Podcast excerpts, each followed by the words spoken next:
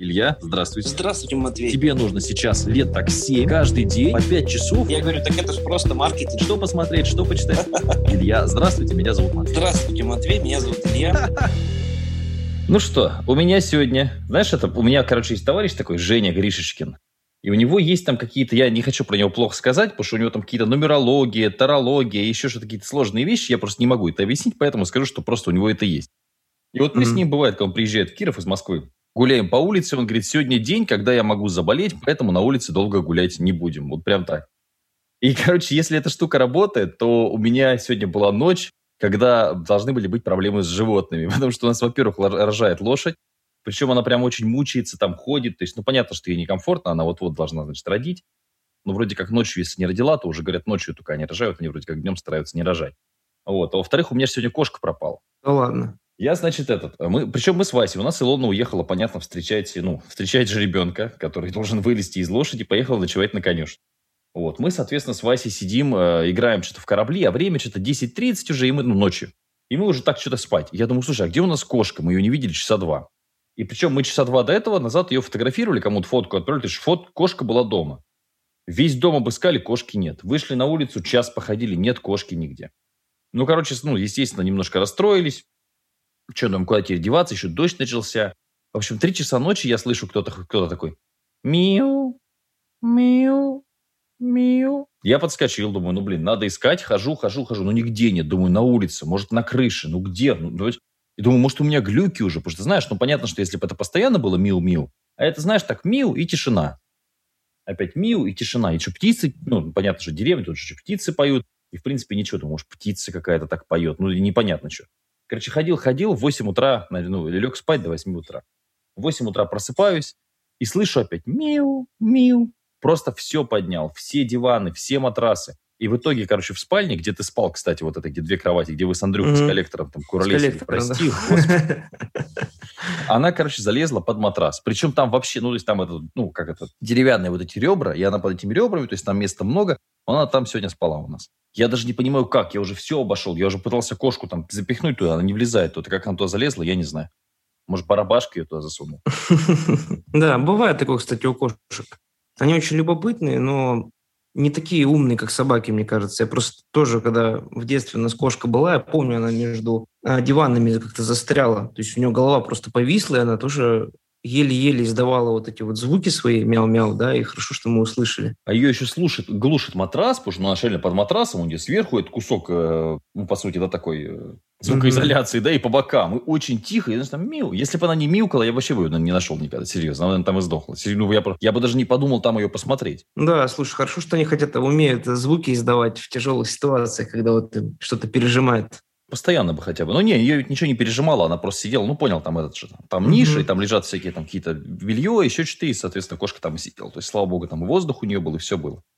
Mm-hmm. Вот так бы остался без кошки. Ну, пришлось бы завести собаку вторую, как я сначала и хотел. Давайте, какая у нас сегодня тема будет? А то скажут опять, вот, демотивация на каждый день. Ну, давайте поговорим сегодня о том, как разделить дружбу и бизнес. Отличный вопрос. Ну, давайте, вот вы можете на своем примере, собственно, рассказать, потому что я думаю, что у вас это получается хорошо. А, ну, на самом деле у меня примеров много. То есть я и с тобой, в общем-то, и дружу, и при этом мы начинали как, в общем-то, клиенты, и а, ты мне помогал, да, с продвижением YouTube-канала. Вот. Ну и плюс у меня в команде работают люди очень близкие. То есть я, в принципе, понимаю, как разделять дружбу и бизнес. Но мне кажется, самое главное, это чтобы у людей просто совпадали цели. Потому что есть цель зарабатывать много денег, есть цель получить свободу, есть цель э, зарабатывать достаточно денег, немного, но достаточно, но при этом иметь свободу. Если у людей цели совпадают, то, в принципе, неважно, друзья вы, родственники, вы можете спокойно абсолютно заниматься одним делом. Ну и самое главное, уметь все-таки, наверное, разделять э, в определенный период времени там, дружбу и бизнес, да, если вы где-то тусите. Но опять же, да, вот, кстати говоря, очень удобно с родными людьми а, вести бизнес. Почему? Потому что всегда есть что обсудить. Потому что близкий человек, он более для тебя открыт, он дает более объективную обратную связь, в том числе и по твоему бизнесу, и по работе с командой. И если цели одинаковые, работает намного лучше, потому что родной человек, он относится к бизнесу не как сотрудник, он уже начинает относиться как собственник. С другой стороны, с родными людьми ты не можешь обнулиться, например. Потому что когда ты новому человеку, да, то есть ты там выходишь на сцену, те, кто тебя знают, у них уже есть некий образ. Вот ты когда выходил у нас, выступал, да, а mm-hmm. все-таки, о, это Илюха, подкасты, спасибо за подкасты. А может быть, ты да, хочешь да, вообще себя представить теперь как мастер стриптиза, а все уже думают, что ты подкастер, мамкин. Ну, в смысле, где представить? На сцене или в каком-то новом проекте. То есть, видишь, получается, что старая карма твоя, некий старый образ, он работает тебе как в плюс, так и в минус. В принципе, да, согласен. Кто-то тебя уже воспринимает не очень серьезно, особенно там родители, это могут быть родственники, да, думают, ну что, Илюха, да какой из него бизнесмен, мамкин, да? А по факту там, то есть люди, которые с тобой работают, говорят, о, да, там парень там поднялся и так далее. То есть с нуля иногда проще произвести позитивное впечатление. Без вот этих вот, знаешь, старых каких-то прошлых обидок. Это как у нас есть один товарищ, над которым мы постоянно смеемся, да? Угу. Который, ну, уже ну, настолько много раз облажался, что теперь что он не сделай, но у него уже вот такая карма, что, ну, самому еще уже смешно скоро будет над собой, наверное. Ну, в принципе, да, есть такой момент. Но, опять же, стоит ли себя позиционировать с разных сторон, тоже вопрос такой. Может быть, все-таки лучше долбить в одну точку, ну, это пример, как э, Максим Батарев, да, хороший пример. То есть, 14 бизнесов говорят, человек про одну точку. Но все равно, да, он э, воспринимается как менеджер, mm-hmm. ну, как специалист mm-hmm. по менеджменту. А уже да, все да. остальное – это просто лояльность. Потому что он в одной теме себя хорошо проявил, он там топ. То есть человек умеет ну, что-то создавать и становиться ну, практически номером один в какой-то области. Из-за этого к нему появляется лояльность, и уже отсюда благодаря этой лояльности люди, в общем-то, и другие его проекты обращаются. Я да, думаю, что силь, это вот... сильный персональный бренд. Сильный очень. Да, но сильный персональный бренд проще всего развить, если долбить в одну точку, мне кажется, все-таки. А, однозначно, если ты точно угадал эту точку. Это ну да, я в свое время с Дотой точно угадал, да. Там ты, в общем, неплохо угадал с э, тем, что надо быть кредитным юристом в ТикТоке. По сути, наверное, первый был кредитным юристом в ТикТоке, мне кажется. Да, первым был сто процентов. Сто процентов. До этого не что... было этой темы вообще, да. Да, да. Какой бы ужасный ролик я не снимал, он просто очень много просмотров набирал. Это было круто, конечно. А сейчас а, вспоминаешь эти, да? Как, как, как, как старик ты вспоминаешь времена, да, когда да, да, было да. все хорошо. Сейчас совсем не так, конечно. Сейчас приходится выдумывать, как-то провоцировать людей на комментарии, знаешь, прям какие-то классные ролики снимать, прям что-то разжевывать конкретно. Ну, то есть сейчас такого нет. Раньше можно было просто идти в магазин, параллельно снять какую-то ерунду, там дул ветер, ничего не было слышно, но это набирало больше миллиона просмотров. Сейчас там стараешься, что-то качественное снимаешь, какие-то документы там разбираешь. Ну, знаешь, такую информацию даешь, за которую многие там даже деньги берут. Угу. Но и то это не набирает супер много. Ну, там 100 тысяч, 200 тысяч в лучшем случае, и все. Ну и вот про разделение, кстати, я же хотел сегодня рассказать. Mm-hmm. У меня было два мероприятия подряд. Был день рождения и был платный тур. Собственно, я тебя пригласил на день рождения, ты не приехал, какой нехороший человек. Вот, ну, потому что у тебя, понятно, был день рождения женщины. Женщина дороже, чем Матвей тебе, все ясно. В комментариях тебе напишут, что на этот счет думают. Ну, неважно, ладно. Вот, и был у нас дальше платный тур.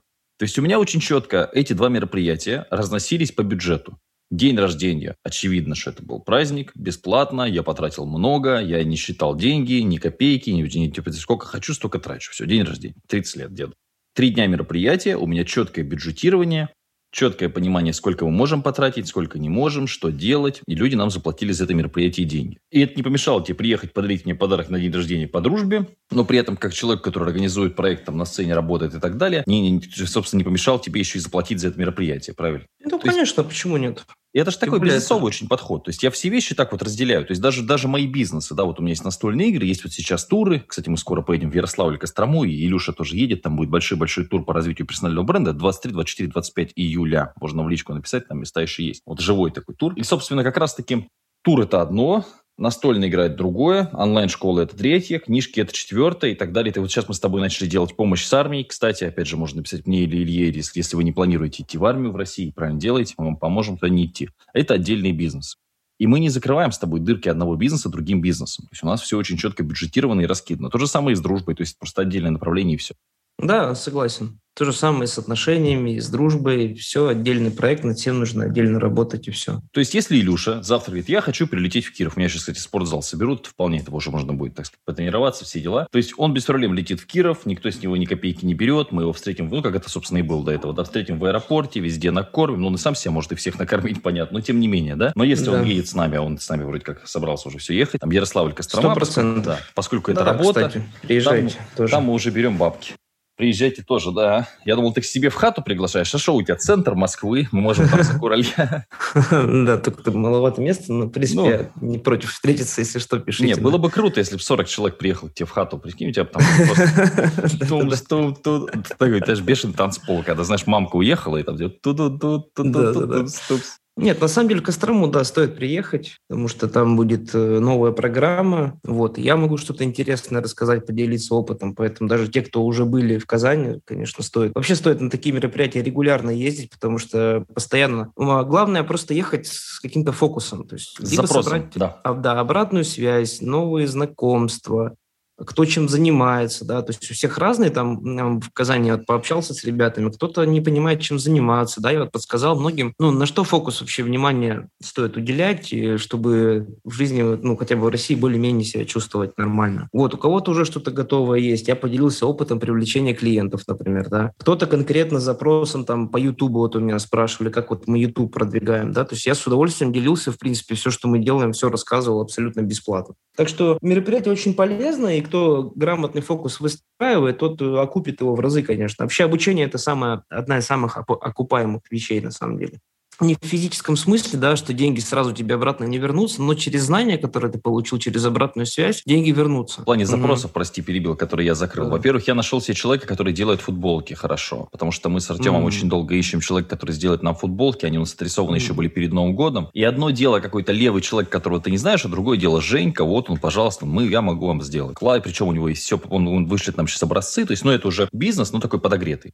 Просто один из примеров, да. Мы нашли сейчас mm-hmm. разработчика мобильных игр, а мы хотим в это уходить. А он в компании работает, давно разрабатывает, понимает, как это делается, может нам с этим помочь, то есть есть экспертиза. Вот. Я пообщался с двумя организаторами мероприятий, причем один э, парень, Михаил, он вообще там для и Путина организовывал в Питере э, мероприятие. То есть очень все серьезно. И он тоже там какие-то дал советы сразу. То есть если у тебя есть вопросы, вселенная всегда даст тебе ответы. Но просто если ты сидишь дома, общаешься с тремя людьми, э, одними и теми же, ну, конечно, это не да. совсем не то. Конечно, причем э, есть смысл общаться вообще с любой аудиторией, то есть неважно, да. сколько там человек зарабатывает, зарабатывает, чем занимается, потому что как минимум, может быть, он потенциальный твой клиент, или потенциальный твой наставник, или он на твоем уровне может поделиться просто каким-то опытом, да, может быть, какую-то коллаборацию можно провести. То есть много вариантов. Я, например, в основном обратную связь собирал. Это очень прикольно. Например, по той же армии, да, это направление все-таки новое, и я вот очень много обратной связи насобирал. А был удивлен, что подкасты наши, оказывается, да. очень много слушают люди. То есть я реально не думал, что, ну, прям люди сами, подходят, то есть сами подходят, да, говорят спасибо, вы такую мысль мне дали. Это прикольно, кстати, я не ожидал. Не, мне было, для меня самый забавный момент, я же не привык, меня уже сложно тобой удивить. Хотя мне очень понравилась твоя куртка. Блин, я теперь завидую. У тебя уже две крутых куртки, у тебя была та, а теперь у тебя еще... Не, реально, очень... такую же подарить.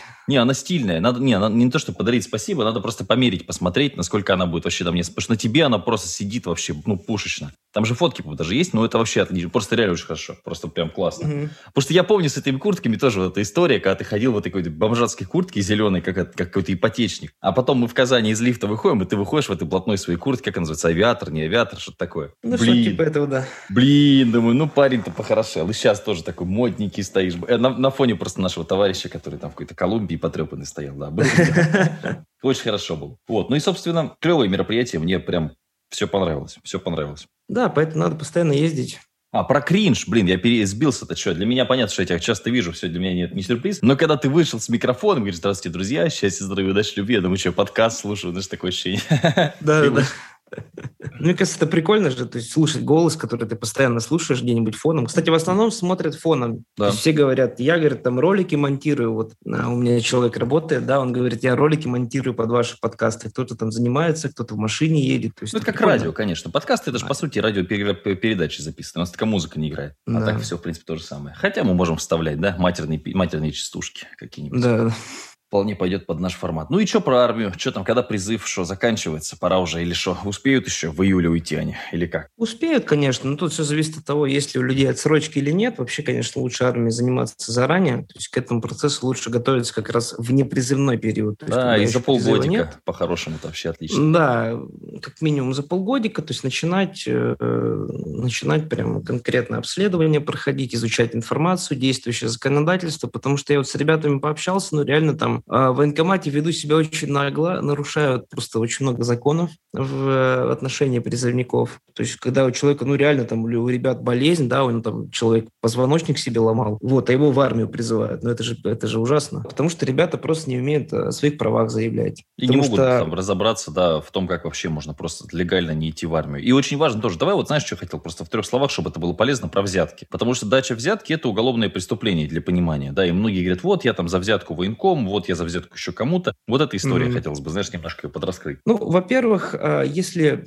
идешь путем взяток, то здесь нет гарантий. То есть нет никаких гарантий, да. и ты в любом случае рискуешь потерять деньги. И, кстати, такие случаи очень нередки. Вот, у меня очень много на консультации бывало ребят, которые просто куда-то отдали деньги, ну и, соответственно, товарищи эти слились, потому что это же все не напрямую там через военкома происходит, это происходит через каких-то непонятных третьих лиц, и очень много вот обмана в этой сфере. То есть люди напуганные, люди готовы платить, но эти мошенники, конечно же, пользуются. Вот. А если ты идешь легальными путями, то это все в рамках закона, то есть ты ни от кого не бегаешь, ты просто э, на законных основаниях доказываешь, что у тебя болезнь та или иная, она не призывная, и не идешь в армию. Все. И спокойненько кайфуешь, едешь с нами в Ярославль Кострому. Да, да, либо организуешь себе кучу отсрочек, и тоже не идешь в армию. То есть это все, ну, это все законно. И а никто потом на тебя косо смотреть не будет. Ты не потеряешь деньги.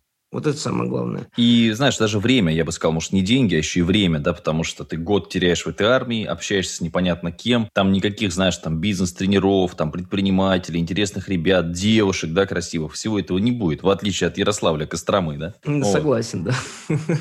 Короче, год ну, да, Там совсем по-другому все будет. Там будет совсем по-другому, там тебя потренируют в другом направлении. Вот все, сегодня смотрел в ТикТоке, чувак рассказывал, 6 часов шапку снимали, одевали, одел, снял, одел, снял, одел, снял, одел, снял. Вот это, это личностный армии, да? рост. Да. Вот это личностный рост. Вот это саморазвитие. Мужик за... Зато мужик, мужик станет. не служил, не мужик, а так все. Вот она, инициация, посвящение. Настоящий мужик придет. Там вам домашнее задание. Есть такое интересное слово хейзинг. Хейзинг. Почитайте, что это такое. Будете неприятно удивлены тем, что происходит в армии в том числе. Окей, счастья, здоровья, удачи, любви. Надеюсь, что демотивация сегодня удалась на славу. Вы достаточно расстроены, что больше никогда... Да-да-да, чтобы никогда больше не слушать наши подкасты. Удачи вам. Пока.